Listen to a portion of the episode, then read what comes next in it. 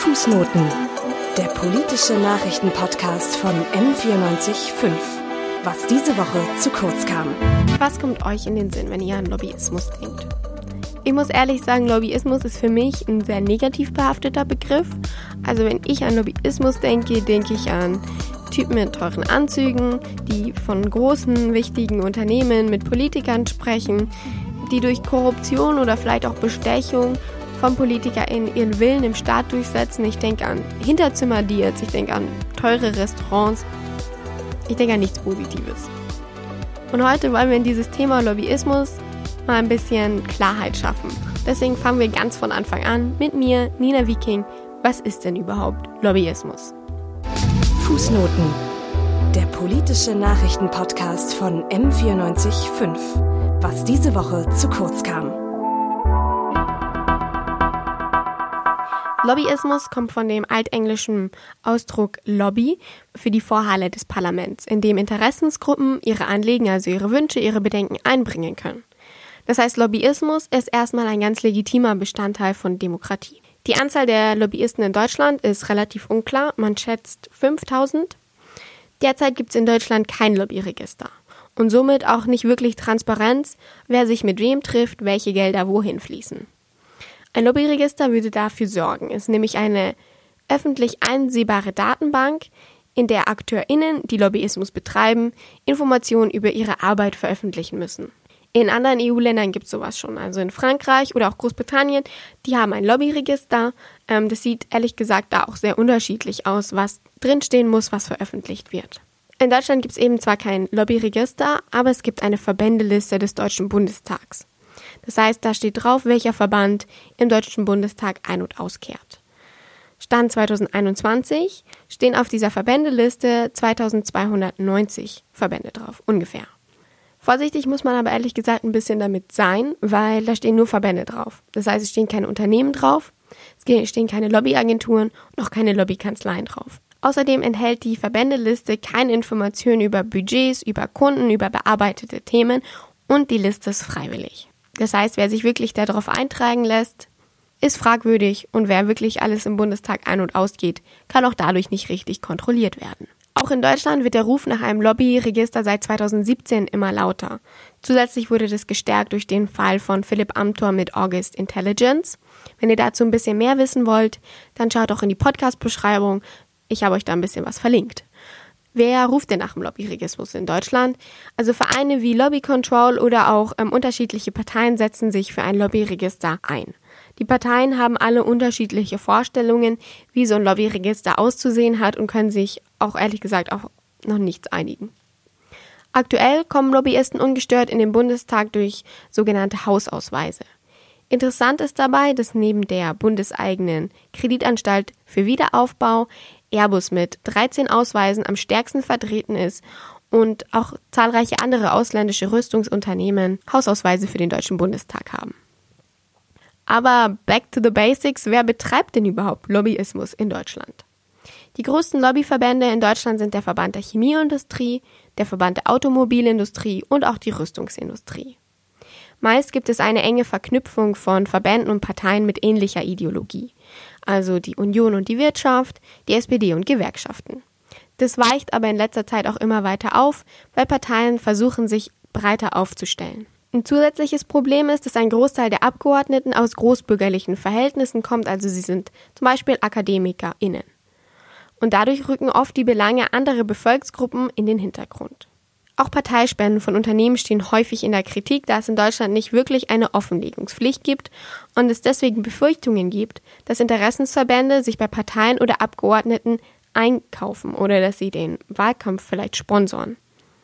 Also in Deutschland gibt es keine Obergrenze für Spenden. Es sieht in Frankreich zum Beispiel ganz anders aus. Unternehmensspenden sind dort komplett verboten und auch Privatspenden sind auf maximal 7.500 Euro pro Jahr begrenzt. In Deutschland müssen erst Einzelspenden über 50.000 Euro dem Bundestagpräsident angezeigt werden.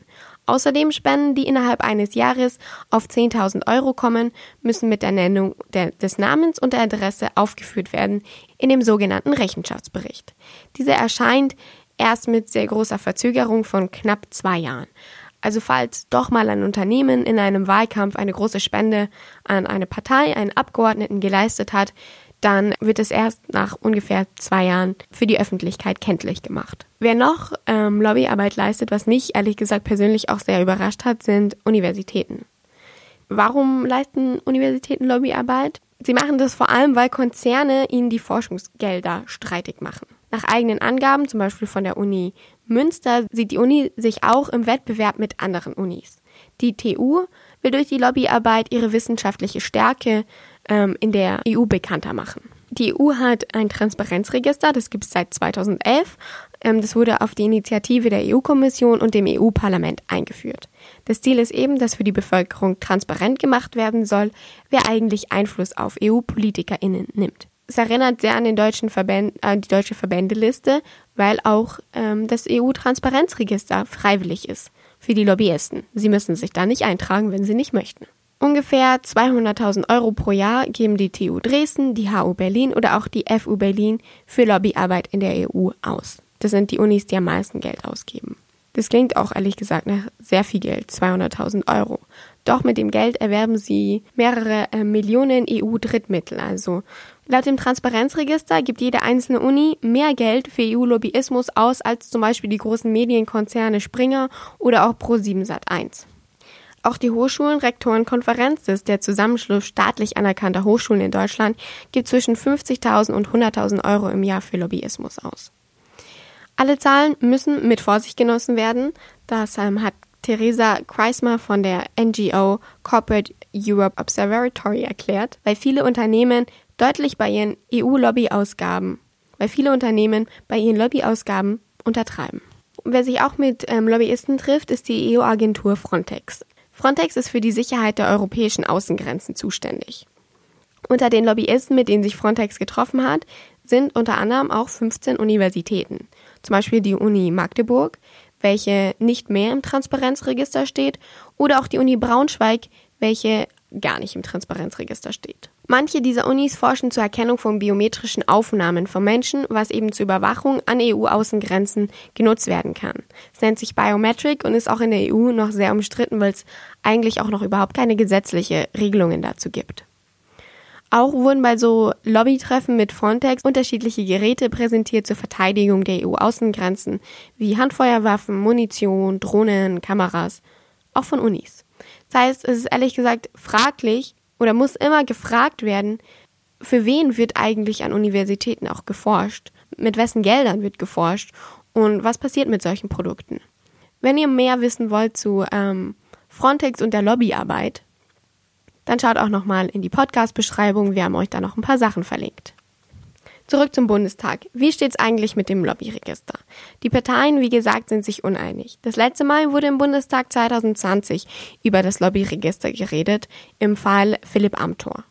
Dabei hat der Abgeordnete Markus Bülow, der zu der Zeit fraktionslos war, davor hat er der SPD-Fraktion angehört und mittlerweile sitzt er für die Partei im Bundestag, ein meiner Meinung nach interessantes Gedankenspiel in den Raum geworfen und zwar ein Ethikkodex. Wenn man wirklich Transparenz will, dann muss man das machen. Aber dann reicht ein Lobbyregister nicht aus. Dann brauchen wir einen Kodex, einen Ethikkodex für Abgeordnete. Der sehr geehrte Kollege Gerd Schick von den Grünen, leider nicht mehr im Haus, hat so einen Kodex mit mir erstellt. Leider sind nur 40 Abgeordnete dabei. Da verpflichten wir uns darum dass wir sozusagen unsere Nebentätigkeiten begrenzen, dass es eine Transparenz gibt und wie wir mit dem Lobbyisten umgehen. Das müsste aber allgemein verbindlich sein. Zudem brauchen wir den legislativen Fußabdruck. Wir brauchen aber auch klare Grenzen und Verbote. Am Ende brauchen wir eine neue politische Kultur, denn ich glaube, das dürfen wir nie vergessen dass unser Chef eben nicht der Fraktionsvorsitzende ist, nicht die Regierung ist und erst recht keine Konzernvertreter sind, sondern unser Chef, das ist die Bevölkerung. Und das sollten wir uns vor allem jeden Tag hinter die Ohren schreiben. Ob Ethikkodex oder Lobbyregister. Wichtig ist meiner Meinung nach auf jeden Fall, dass öffentlich gemacht wird, wer Einfluss auf unsere Abgeordneten nimmt. Und ich hoffe, ihr habt heute ein bisschen mehr über Lobbyismus mitgenommen. An dieser Folge beteiligt waren Elisa Fabig und Arman Alan sowie Bruni Waldmann. Für die Produktion zuständig war Jonas Bayer und moderiert wurde die Folge von Nina Viking. Fußnoten.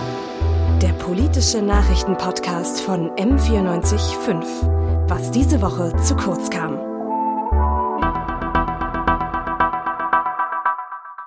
Fußnoten ist eine M945 Produktion.